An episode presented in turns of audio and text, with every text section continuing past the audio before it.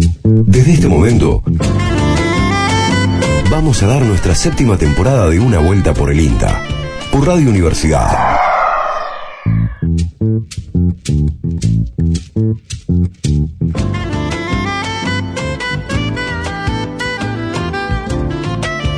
Hola, ¿qué tal? Muy buenos días a toda la audiencia de AM580, de Radio Universidad, de todas las FMs y AMs que retransmiten eh, este programa, Una Vuelta por el INTA.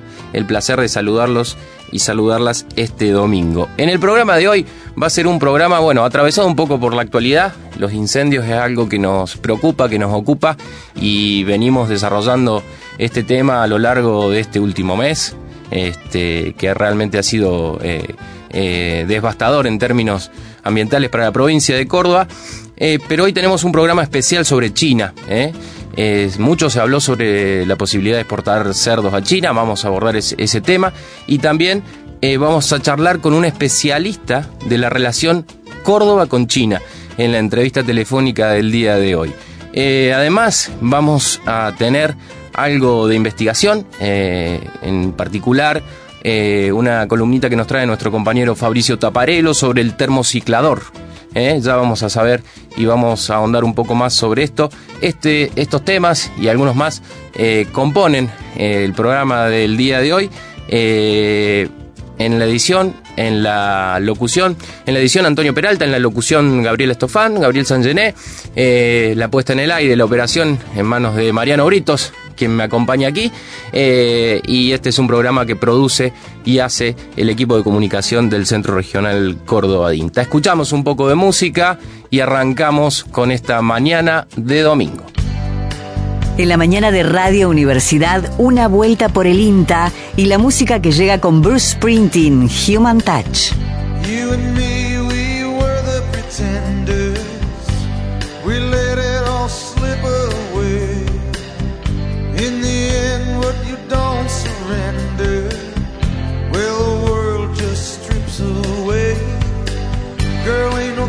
Us in the face of strangers. We ain't gonna find no miracles here. Well, you can wait on your blessings, my darling.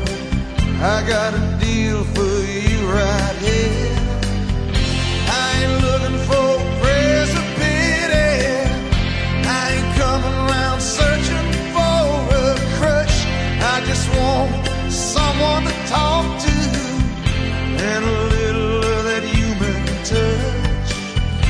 Just a little of that human touch.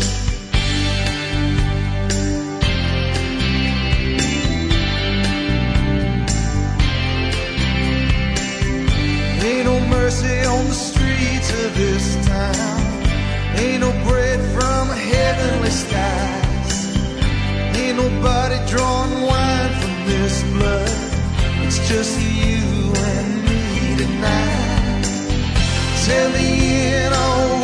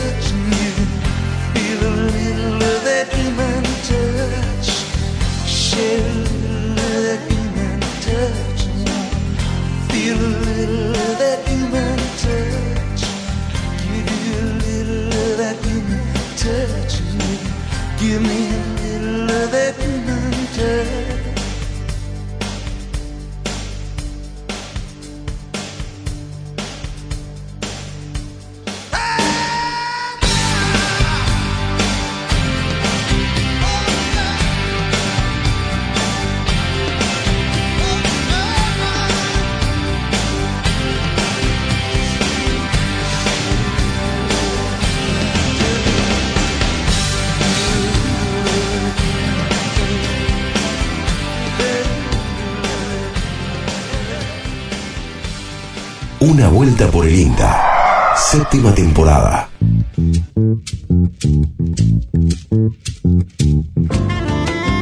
En el principio del programa decíamos que íbamos a abordar un poquito el tema de los incendios. La verdad que han sido semanas muy difíciles.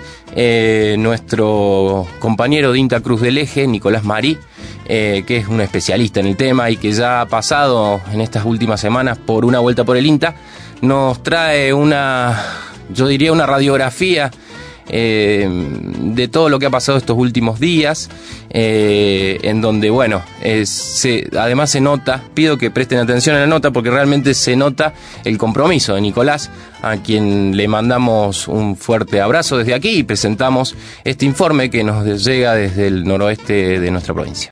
Muy buenos días a todos. Acá nuevamente reportando la situación de los incendios en Córdoba, en particular en Punilla. Ahora nos toca aquí en la zona de la cumbre y alrededores. Un incendio iniciado el día 22 de septiembre a la mañana. La verdad que, bueno, quiero transmitirles un poco la situación vivida todos estos días. Es un incendio que aún sigue prendido y realmente está afectando enormes regiones de no solo los alrededores de la cumbre y Villa Yardino, sino también ya este, habiéndose desplazado el fuego hacia el oeste, habiendo entrado en las sierras este, y ya en el bajo de lo que se conoce como mm, Valle de Río Pintos, este, yendo hacia Soto en este momento. El fuego fue iniciado al lado de un camino, presuntamente por el descuido de un cable del tendido eléctrico y este, se desplazó hacia el sur, en particular hacia la zona de Villa Yardino, donde se quemaron varias casas. De allí el fuego se dirigió hacia la Pampa de Olain, quemando gran parte de lo que se conoce como la, eh, la estancia mm, San Roque. ¿sí? De- y de allí ya el fuego escapó el control de bomberos y de muchísimos civiles que, y brigadistas que lucharon contra las llamas hacia las zonas bajas de relieve quebrado, bosque nativo, zona muy dificultosa e inaccesible. Los siguientes días trajeron la desgracia y la tragedia de una pérdida humana en la lucha contra el fuego.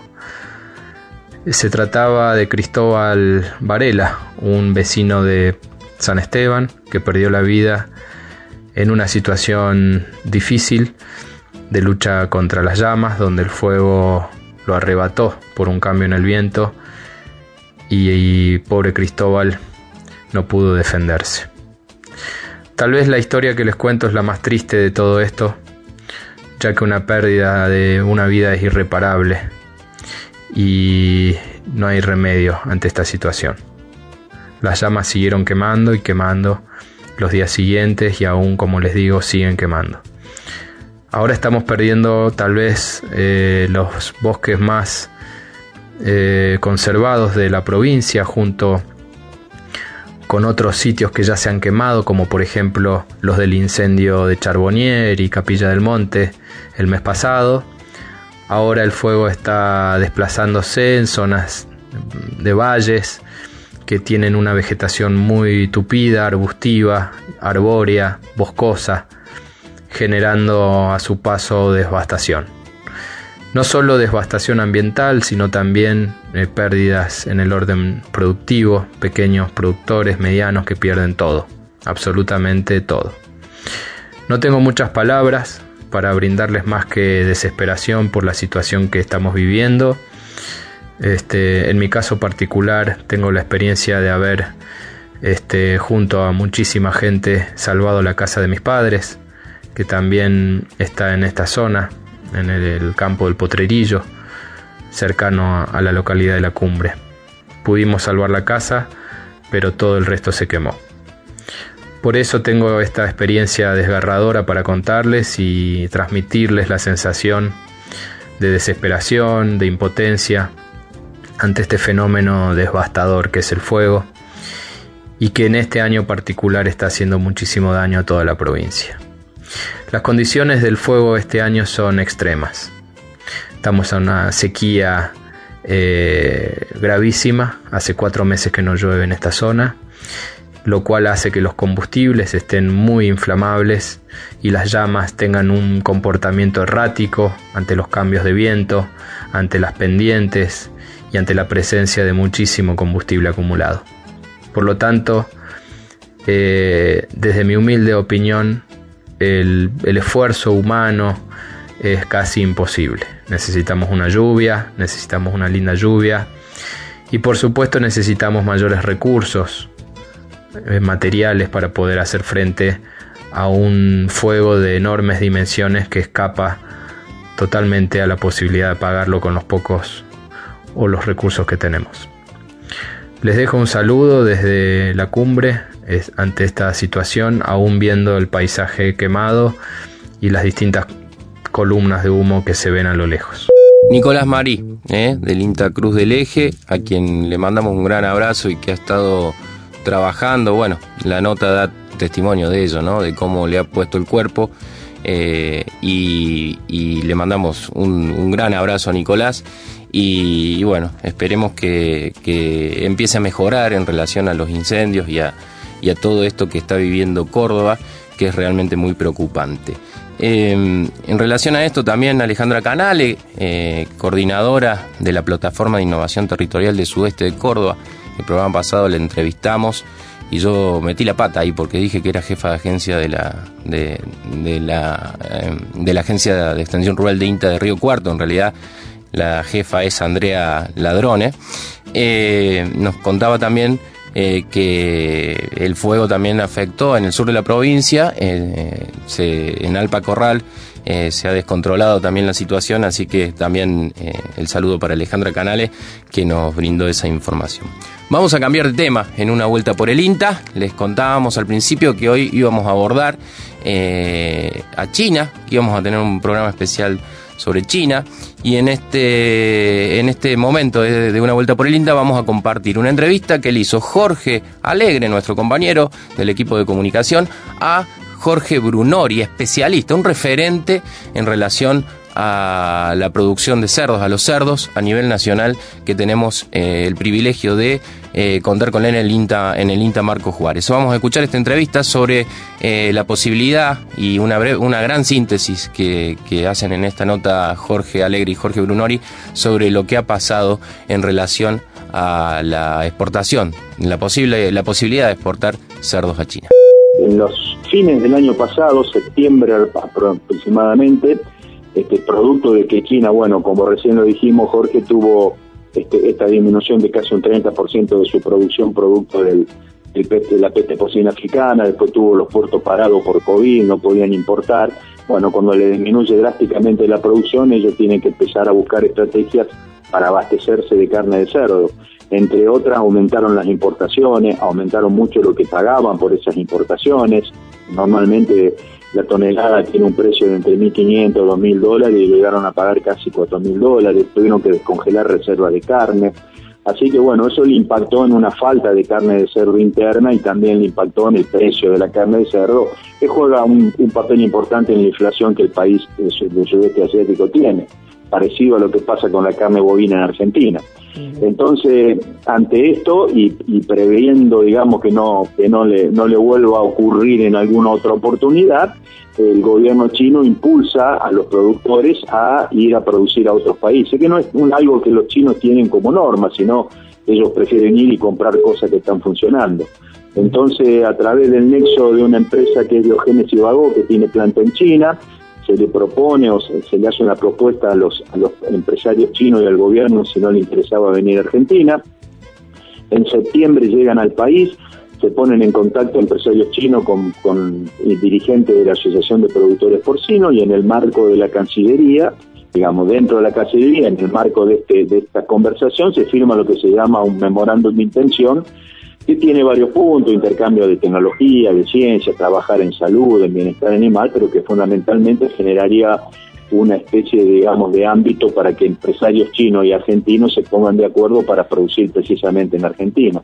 Y de ahí en más se empieza a elaborar un proyecto, que hoy es el que está circulando y se está debatiendo, que implica la instalación de unas 25 granjas de 12.000 madres, que serían algo así como 300.000 madres, es prácticamente un poquito menos de lo que nosotros tenemos. Argentina tiene entre 400 y 500 mil madres.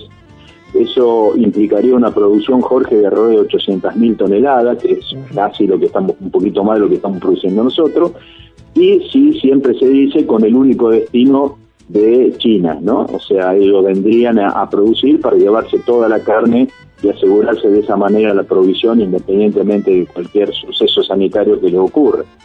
Eso significaría una inversión de algo así como 9 mil millones, perdón, de 4 mil millones de dólares para el país y una generación de alrededor de 9 mil puestos de trabajo. Entonces, eh, digamos, ahí está el fuerte debate, porque en realidad el sector eh, se enteró medio tarde, o sea, no tarde, sino desde septiembre del año pasado, el sector lo empezó a debatir en los últimos cuatro meses, así que estamos en una vorágine de opinión, de debate, de reuniones para ver de qué se trata, porque cuando vos lo ves desde el punto de vista del país, sin ninguna duda que una inversión de tal tamaño, que va a generar tantos, millones, tantos miles de dólares, se estima un ingreso por lo exportado de algo así como 2.000, 2.500 millones de dólares, son las inversiones en los últimos 10 años o más Argentina está esperando. Y sobre todo una, un, un comienzo, Jorge, de empezar a transformar este, nuestro nuestro perfil exportador y en vez de llenar los barcos de, granos, empezar a llenarlo de carne de cerdo, por ejemplo. Este, nosotros utilizaríamos casi 3 millones de toneladas de maíz y de soja para alimentar estos cerdos, más las 2 millones y algo que hoy ya el sector utiliza. ¿A dónde está el kit de la discusión? Bueno, en todo lo que es el impacto ambiental, en todo lo que es el bienestar animal, donde la sociedad hizo presión sobre eso, y desde el punto de vista del sector, bueno, de debatir que no haya ninguna interferencia de este volumen producido con nuestro mercado interno, que podamos seguir creciendo con nuestro productor en el mercado interno, acoplar en un futuro nuestro mercado de exportación a lo que se exporte para China y generar nuevos mercados a través de esa exportación. Y también, ¿por qué no? Si esto se puede ver como, quizás como una primera inversión de China en Argentina, porque la verdad que la magnitud de lo que necesitan es mucho más grande de lo que van a producir ahora, prepararnos para hacer nosotros en un futuro los los directamente los eh, eh, proveedores. ¿Por qué digo esto? Porque el proyecto prevé la asociación entre productores chinos y productores argentinos en proyectos que lo financiarían eh, el gobierno chino. Cada una de estas granjas que te comenté lleva una inversión aproximada de 150 millones de dólares, entonces se habla que alrededor del 70% lo pondrían los empresarios chinos y el resto eh, lo pondrían empresarios eh, argentinos financiados con bancos chinos. Así que, bueno, ese es un poco eh, lo que se está debatiendo, Jorge, hoy entre, reitero, lo ambiental, el bienestar animal, el, tema sanitario que recién estábamos hablando y sobre todo desde el punto de vista del sector, este, pidiendo, viendo cómo podemos convivir con estas inversiones y es que se dan, ¿no? Porque esto, si bien está muy avanzado, siempre eh, no, todavía no está digamos, totalmente decidido, está en manos del gobierno chino para que firme el, acuerdo de, el memorando de intención y después, bueno, sentarse los empresarios chinos y argentinos a, armar la letra chica de cada una de estas. La verdad que Jorge que ha sido un, un, tema que ha puesto en el tapete a la producción porcina de Argentina.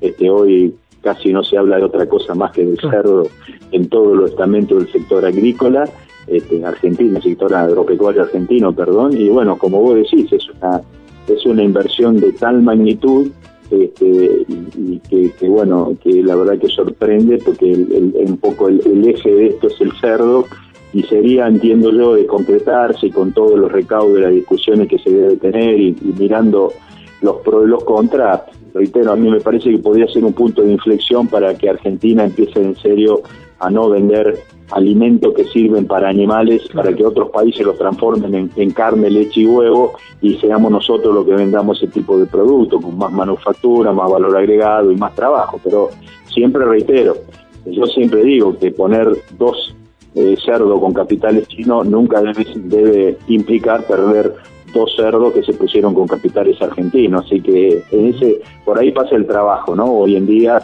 entre el gobierno, el sector y bueno, todo, todos los organismos que están involucrados en esto. Hoy esto se está trabajando eh, no solamente en el Ministerio de Agricultura, sino también en la Cancillería, en el Ministerio de Ciencia y Técnica, lo está haciendo la Federación de, de Productores Porcinos y bueno, y casi todas las instituciones relacionadas al sector y también las provincias están trabajando.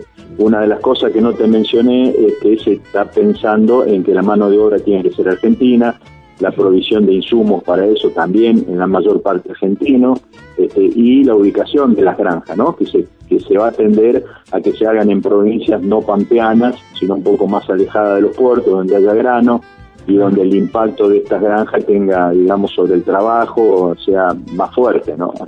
Jorge Brunori, entrevistado por nuestro compañero Jorge Alegre. Jorge Brunori es referente nacional de cerdos en INTA y trabaja en, la estación experimental de Marco Juárez. Bueno, varias cosas dejó esta entrevista. Eh, me quedo esto con, con algunos conceptos, ¿no? La posibilidad de transformar nuestro perfil exportador, decía Jorge Brunori sin dejar de lado lo ambiental. Vaya, vaya si, si hay que tener en cuenta esto en todo este contexto que estamos viviendo a nivel mundial, ¿no? Eh, y algunos datos también que, que, que, que se pueden aportar a la, a la discusión, ¿no? Eh, la campaña, para las proyecciones para el 2021 respecto a la, a la producción en, en, en, en Argentina, esperan que, la, que el maíz supere a la soja, ¿no? Eh, este dato nos aportaba Juan Pablo Yoel, a quien le mandamos un abrazo. Eh, de todo esto vamos a compartir, eh, vamos a seguir eh, por esta línea en el bloque que viene, eh, cuando conversemos con Santiago Notrafrancesco, especialista en estudios de China contemporánea, que tiene muy buena información y ha hecho una tesis realmente muy interesante estudiando el vínculo de Córdoba con el gigante asiático como para ayudar eh, a entender y a, pensar eh, de qué se trata todo esto. Eh, escuchamos un poco de música y ya volvemos con una vuelta por el INTA para seguir hablando de China. Escuchamos a una emblemática banda argentina, Sumo, Lo Quiero Ya.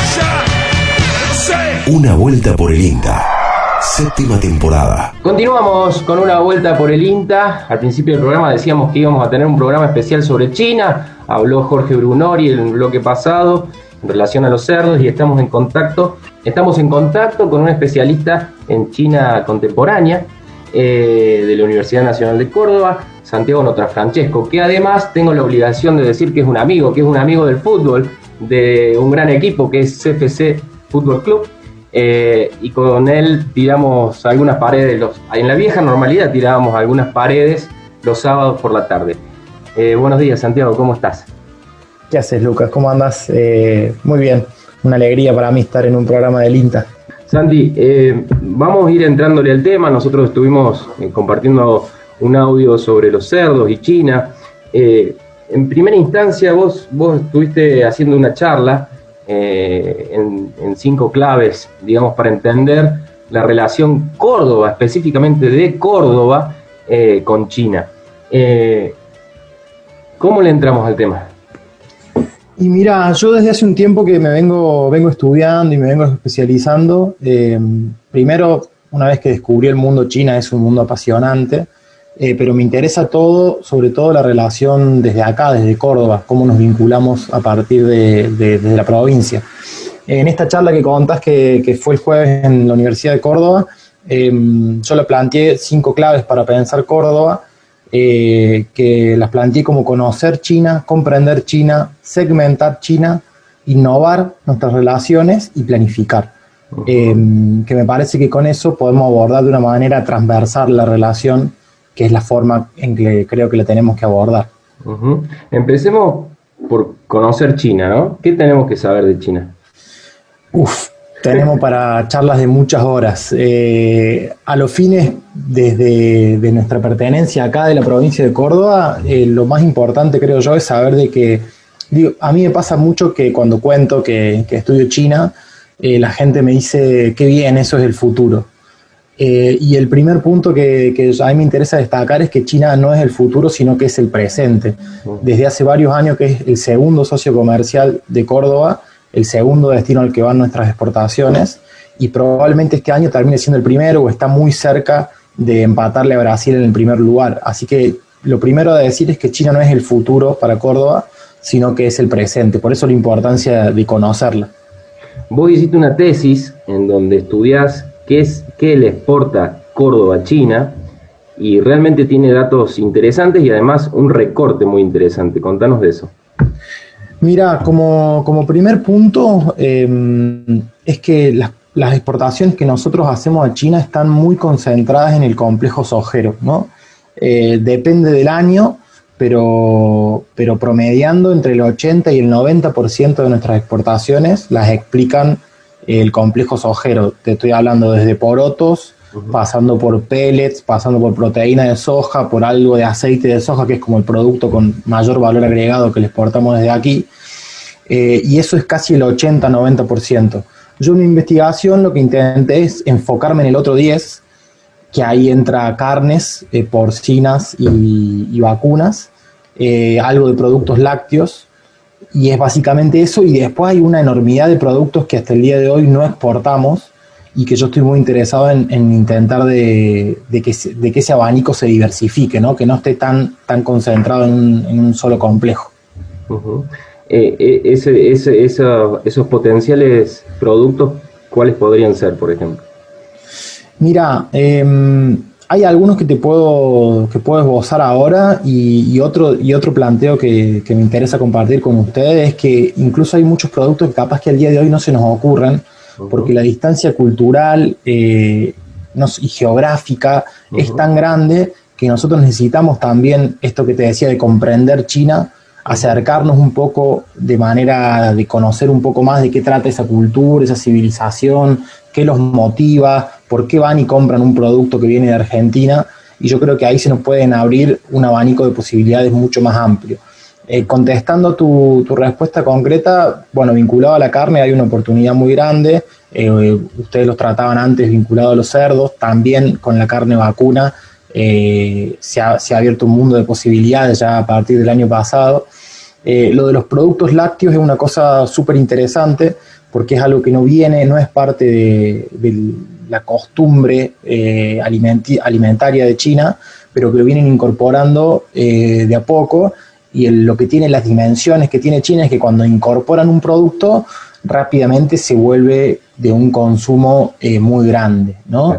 Te, tiro solamente un ejemplo, pero los chinos han, han empezado a comer pizza, algo que antes no hacían, y ya se han convertido en el primer importador mundial de mozzarella.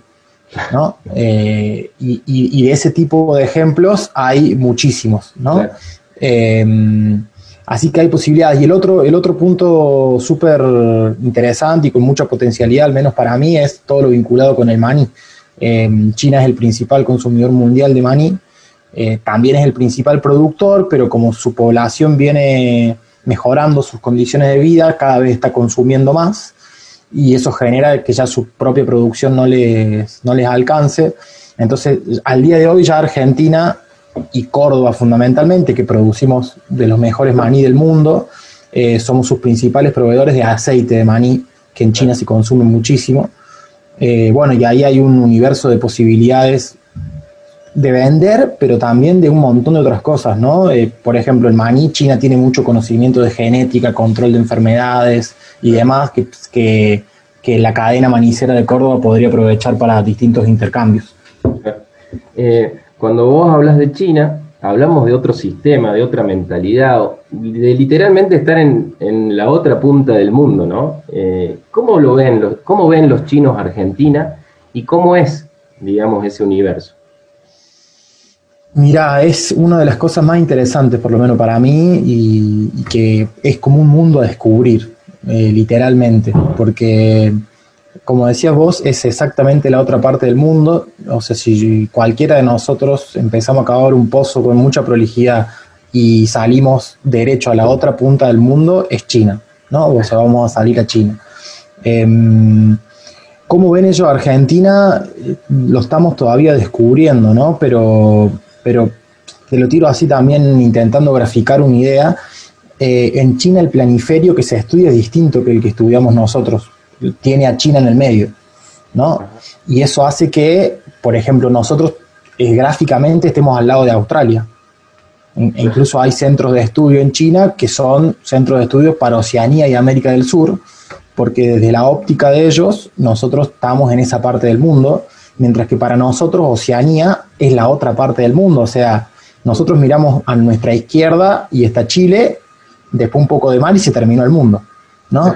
Ahora, si uno corre la foto que toma del globo terráqueo, te cambia la percepción de todo el mundo. Em, eso es en cuanto a cómo nos ven ellos. Y después un sistema político muy distinto a los que conocemos y muy interesante, ¿no? hoy en día eh, está gobernado por un partido comunista, tiene un sistema político que para simplificarlo, porque es, bastante complejo, pero para simplificarlo, es un sistema político comunista eh, y una economía de mercado que se maneja bajo estándares bastante capitalistas, ¿no? Ellos hablan de que es una economía socialista de mercado, eh, en un término novedoso, pero, pero en términos gráficos que uno, que uno puede asociar rápidamente, te podría decir que es un sistema político comunista con una economía de mercado capitalista, pero que a su vez, digo, eh, parece contradictorio, ¿no? Porque según nos enseñan, eh, el libre mercado es, eh, funciona en, en sistemas políticos liberales y acá el libre mercado funciona dirigido por una economía planificada. O sea, es la economía planificada la que dice en este sector va a haber libre mercado, ¿no? Y en este sector no. Claro que, en eso por ahí tiene mucho que ver la hambruna que han pasado, ¿no? Y cómo ellos ven a los alimentos, ¿no? Es súper interesante también ese tema. Em, no, sé si ligarlo directamente con, el sistema económico que tienen hoy, pero sí es importante decir que para ellos el valor de la seguridad alimentaria es, tiene una dimensión distinta que para nosotros. Em, digo, pensar de que ellos son el 20% de la población del mundo son 1.400 millones, y tienen el 7% de territorio mundial, eh, y de ese 7% del territorio, eh, cerca de la mitad es cultivable, ¿no? porque tienen mucho desierto también. Eh, entonces, para ellos el tema de los alimentos es una preocupación del Estado, de las prioritarias. Por eso, en ese sentido, el, su vínculo con países como el nuestro le dan mucha relevancia y mucha prioridad porque somos países que fundamentalmente producimos ¿no? Eh, alimentos a gran escala. Entonces, para ello el vínculo con países eh, productores de alimentos es súper importante. Eh, contá un poco la idea de segmentar, ¿no? Porque, eh, ¿qué es lo que le pasa? Vos hablaste con muchos exportadores, ¿y qué es lo que pasa cuando alguien va a China, ¿no? y logra un acuerdo. Mira, hay, hay dos momentos, te diría. Cuando uno va a China y, descubre ese mundo, se, emociona y, ve un mundo de oportunidades, ¿no? Porque eh, el crecimiento económico que ha tenido en estos últimos 30 años no tiene, no tiene parangón histórico. O sea, no hay ningún país que haya crecido económicamente tanto y tan rápido en tan poco tiempo, ¿no? Digo, pensar que en los últimos 30 años hay 800 millones de chinos que salieron de la pobreza y que empezaron a consumir eh, más de lo que consumían antes. Entonces hay una enormidad de cosas para vender en términos así prácticos. El tema es que una vez que eh, uno consigue un contacto de un distribuidor o de un importador y se entusiasma con la posibilidad, cuando el distribuidor o el empresario chino le pide una cantidad, la cantidad generalmente excede no solamente la producción de la propia empresa o del propio productor, sino generalmente de toda la zona. En eso hay ejemplos que, se repiten mucho, por eso yo hablo de la necesidad de segmentar, ¿no? O sea, si pensamos en venderle a toda China algo, es prácticamente imposible pensando que son 1.400 millones de personas, es 35 veces la población de la Argentina. Ahora sí es posible pensar en segmentos. Entonces vamos a abordar este segmento de la población china que está geográficamente ubicado en este lugar a lo que vamos a intentar venderle este producto. ¿No? Y lo de segmentar se, toca con esta otra clave que, yo propuse en, la charla que, fue esta semana, vinculado a planificar. ¿no? Eh, porque para exportar esos volúmenes es también necesario coordinar generalmente con otros productores, armar una cadena, una oferta exportable que sea, que tenga, que sea más grande que la de un solo productor eh, o una sola empresa. Eh, y la planificación es importante por eso y por otro punto que es central, que es que a los chinos el tiempo le pasa distinto. O sea, todo lo que pensamos en hacer en China eh, hay, que, hay que pensarlo a mediano o largo plazo en los términos nuestros. ¿no? Ningún negocio se cierra de un día para el otro y esto tiene una explicación que no es que los chinos nos den vueltas, por decirlo eh, así mal y pronto, sino de que al ser una civilización que tiene 5.000 años de continuidad, eh, el tiempo les pasa distinto, o sea, tienen otra dimensión del tiempo. ¿no? Eh, yo, me reía, esta charla que estuve dando el jueves es en el Instituto Confucio. Confucio es un filósofo y un pensador de los más importantes de China, y que la semana pasada se celebró en toda China su aniversario 2571. ¿no? O sea que tienen con día, mes y año del nacimiento del tipo al que el día de hoy siguen estudiando. ¿No? 2571 años. Acá nosotros teníamos civilización, o sea, eh, no es que no existía nada hace 2571 años, pero sí hemos tenido un corte histórico vinculado al proceso de, civilización, que, de colonización que vivimos, no de civilización, perdón. Eh, tuvimos un, corte muy abrupto, entonces cuando nosotros miramos para atrás, ¿cuántos años para atrás podemos reconocer de, lo que somos hoy? Eh, y sin duda estamos muy lejos de, los 4.000, 5.000 años que, tiene China. Muy bueno, muy interesante, Santiago. La verdad que eh, quedan varias cosas, pero hay algo que vos me comentaste alguna vez, y es que Córdoba tiene un municipio hermano, ¿no? Una ciudad hermana. Exacto, que es eh, una de las claves positivas que tenemos desde acá, eh, que nosotros tenemos un hermanamiento a nivel provincial con Chongqing, que es, si bien es un municipio, tiene una importancia tanta, digamos, es significativo en el sistema político chino, entonces es un municipio que depende directamente del Estado central, como si fuera un distrito federal, y eso le da como un estatus de provincia, por eso hicimos un hermanamiento, Córdoba, digamos, provincia de Córdoba, eh, ciudad de Chongqing, eh, que es un, tiene algunas características parecidas a Córdoba en el sentido de que es mediterránea, está en el centro geográfico de China, tiene un valor productivo muy importante no es de las ciudades más conocidas o las que a las que a uno primero iría China, ¿no? que son Beijing, Shanghai, eh, Cantón. Chongqing está un poco más alejada y es parte de un proceso que está el gobierno chino está impulsando hace varios años de trasladar su, su sistema económico, productivo y de bienestar eh, social del este, que son todas las ciudades costeras, hacia el oeste. En eso Chongqing es muy importante y Córdoba tiene un hermanamiento que a los fines de esta segmentación que hablábamos hace un rato, yo lo considero muy relevante. Eh, solamente digo dos números para que queden en la mente. Chonchín tiene la mitad del territorio de Córdoba, de la provincia de Córdoba, o sea, en, superficie es la mitad y tiene 32 millones de habitantes. ¿no? Tiene cerca de ocho veces más la población que tenemos nosotros en la mitad del territorio. Entonces, a veces cuando pensamos así, bueno, vamos a abordar un segmento de China, bueno, en una ciudad que, con la que tenemos un convenio de hermanamiento, con la que los funcionarios provinciales chinos y argentinos han, tienen un contacto de ida y vuelta desde hace varios años, eh, ahí tenemos una muy buena punta por donde empezar. Buenísimo, Santi. La verdad que me quedo con ganas de preguntarte más cosas, pero tenemos poco tiempo, eh, así que te vamos a agradecer muchísimo este, este tiempo que le dedicaste una vuelta por el INTA y te vamos, te vamos a saludar. Nada, eh, cuando quieran, para mí la verdad que es un placer porque una parte de todo esto que vengo estudiando, la idea es poder que sirva para, para cordobeses y cordobesas que, estén con ganas de hacer cosas con China. Eh, así que nada, a disposición, incluso si hay, alguna persona que escuchó la charla y que se quedó con ganas de saber algo más, de hacerme alguna pregunta, a disposición. la verdad que la idea es poder volcar estas cosas que vengo estudiando a, a la producción y al, y al, que sirva para la provincia. Así es.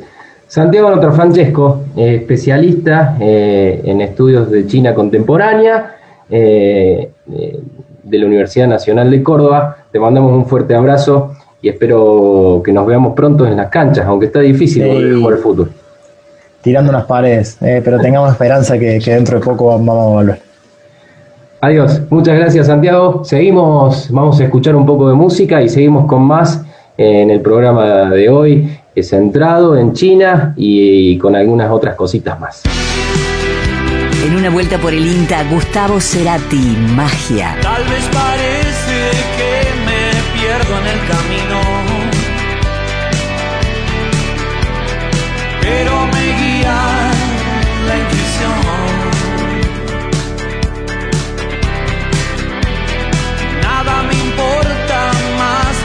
el recorrido.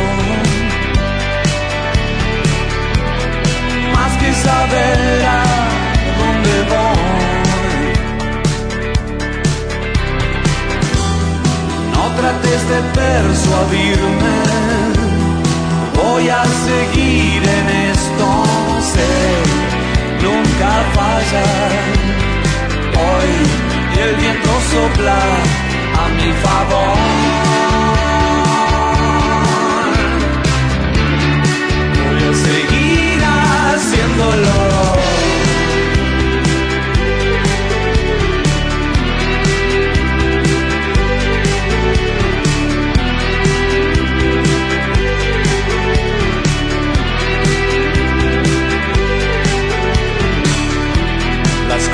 Brillantes siempre salen de repente, como la geometría Oh, es la palabra antes que tus labios la suelten. Sin secretos no hay amor.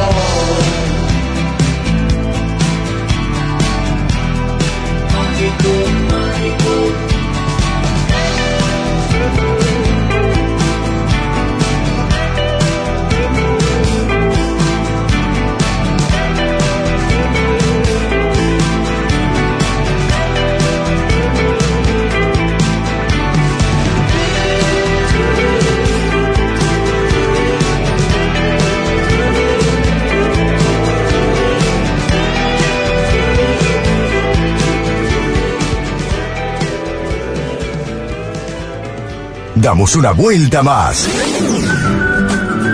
La séptima.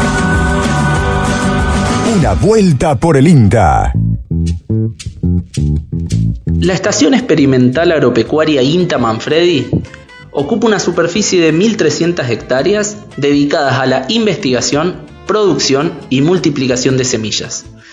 Dentro de sus áreas y grupos de trabajo se encuentran los laboratorios, que no solo tienen líneas de acción en, investigación, sino que también prestan servicios al productor y al sector. Dentro de ellos se encuentra el Laboratorio de Calidad de Suelo y Agua, de Calidad Nutricional de Granos, de Calidad de Forrajes y Nutrición Animal, Calidad de Semillas y por último el Laboratorio de Biotecnología. En este último trabaja Pablo Sipovics, Pablo Cipoy es investigador, es licenciado en biotecnología y tiene un máster en mejoramiento genético vegetal. A continuación, nos contará qué es, para qué sirve y por qué marcó un antes y un después el termociclador. O sea, lo, que fue un hito en lo que es las PCR, que son la reacción en cadena de la polimerasa, que es una reacción química en la cual una enzima va sintetizando ADN. Entonces, eh, eso lo hace la polimerasa, que es la enzima que justamente polimeriza nucleótidos generando una nueva cadena de ADN. Eh, el hito fue eh, aplicar, o sea, encontrar y aplicar enzimas que vienen de bacterias que viven en condiciones extremas de temperatura, que se bancan temperaturas altísimas en estas reacciones de PCR que por lo general involucran un estadio inicial de 50 grados, después otro estadio de 72 grados, que es cuando se sintetiza el ADN, y después para que se vuelvan a abrir las cadenas y empezar un nuevo ciclo, vos tenés que abrir las cadenas y eso se logra con temperatura. Entonces eh, se sube como a 94 grados y ahí es donde las polimerasas comunes se degradan, se inactivan y es eh, el hito fue encontrar eh, enzimas, que son estas TAC polimerasas, que viene creo que termófilos acuáticos, algo así, que es de donde viene, es la bacteria de la cual se aisló, em, eh, se banca en esas temperaturas. Entonces vos haces un ciclo, subís a 94 y después puedes volver a usar la misma enzima. Antes, eh, a principios de la década del 80, el investigador se tenía que parar al lado de tres baños termostáticos, uno a 50 y pico grados, otro a 72 y otro a 94, e ir pasando los tubos de un baño al otro, porque son, son los, pasos se usan por 15 segundos, 30, un minuto. Entonces, vos te tenías que parar al lado y cada vez que vos pasabas por el de 94 grados, tenías que volver a echarle la enzima, porque el baño termostático 94 grados te, te degradaba la enzima, la enzima vieja. Eso significa, es un proceso que dura dos horas y media. Si vos te tenías que parar al lado de, una, de tres baños termostáticos durante dos horas y media para hacer una PCR. En cambio, hoy en día, vos le agregás esa, esa enzima, la TAC, la metes en este aparato especial que es el termociclador y te vas a analizar datos. Y mientras vos estás analizando datos o estás preparando plantas en un invernadero, se está haciendo la PCR. Y te ahorraste dos horas y media de tu vida. Una vuelta por el INTA uniendo el campo y la ciudad. Universidad, tu propia voz. Bien, momentos finales de una vuelta por el INTA. No quiero dejar de lado eh, lo que escuchábamos en el bloque anterior, eh, nuestro compañero Fabricio Taparelo presentando a Pablo Sipowicz, hablando del termociclador. Son cuestiones difíciles de abordar radialmente, pero no hemos puesto ese desafío y Fabricio eh, había eh, pudo producir esta nota que realmente está muy buena. No quería dejar de, mencionarlo. Eh, momentos finales de una vuelta por el INTA decíamos. Le voy a mandar un gran saludo a Adolfo un amigo allá por de, la zona de Cuchilla Nevada por el río Huasta, que es oyente del programa. Este, así que le mandamos un saludo a él y a su compañera Betty les voy a recordar las, vías de comunicación, que el programa de hoy ha sido tan rápido que eh, ni nos reparamos en eso. Nos pueden encontrar eh, en Facebook como una vuelta por el INTA, también en el WhatsApp para recibir el link del programa. Si se lo pierden el domingo eh, en Radio Universidad, pueden suscribirse a una lista de difusión que es al 3572 528693. Voy a repetir. 3572 528693 8693. Allí se pueden poner en contacto con la producción de este programa. Este programa que eh, los hacedores y hacedoras son eh, Silvino Deto, Jorge, Jorge, Alegre, Fabricio Taparelo, Mauro Bianco, Andrés del Pino, Néstor Noriega y quien les habla, Lucas Aníbal Viale. Hasta el próximo domingo. Nos encontramos de vuelta aquí en Radio Universidad.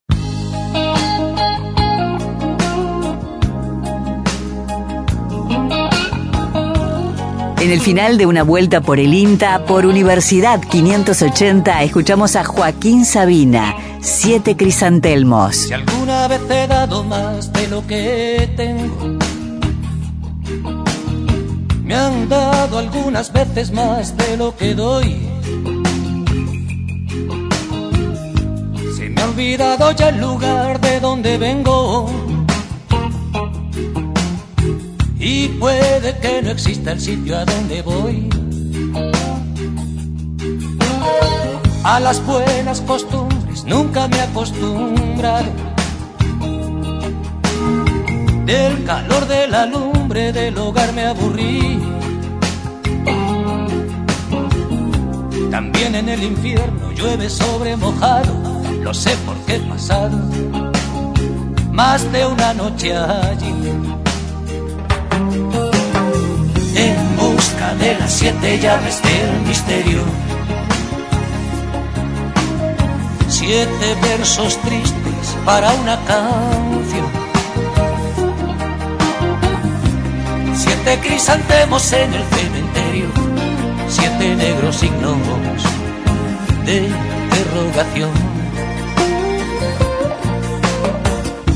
En tiempos tan oscuros nacen falsos profetas y muchas golondrinas huyen de la ciudad. El asesino sabe más de amor que el poeta. Y el cielo cada vez está más lejos del mar. Lo bueno de los años es que curan heridas lo malo de los besos es que crean adicción. Ayer quiso matarme, la mujer de mi vida apretaba el gatillo cuando se despertó. Con siete espinas de la flor del adulterio. Siete carreteras delante de mí Siete crisantemos en el cementerio, siete veces no, siete veces sí.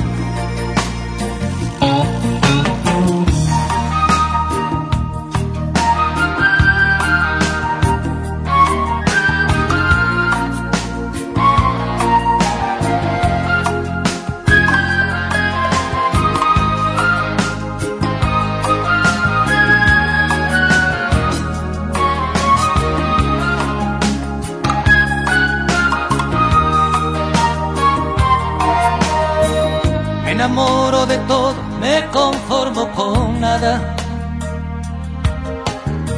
Un aroma, un abrazo, un pedazo de pan. Y lo que buenamente me den por la balada de la vida privada de fulano de tal. Siete crisantemos en el cementerio. Siete despedidas en una estación. Siete crisantemos en el cementerio. Siete cardenales en el corazón.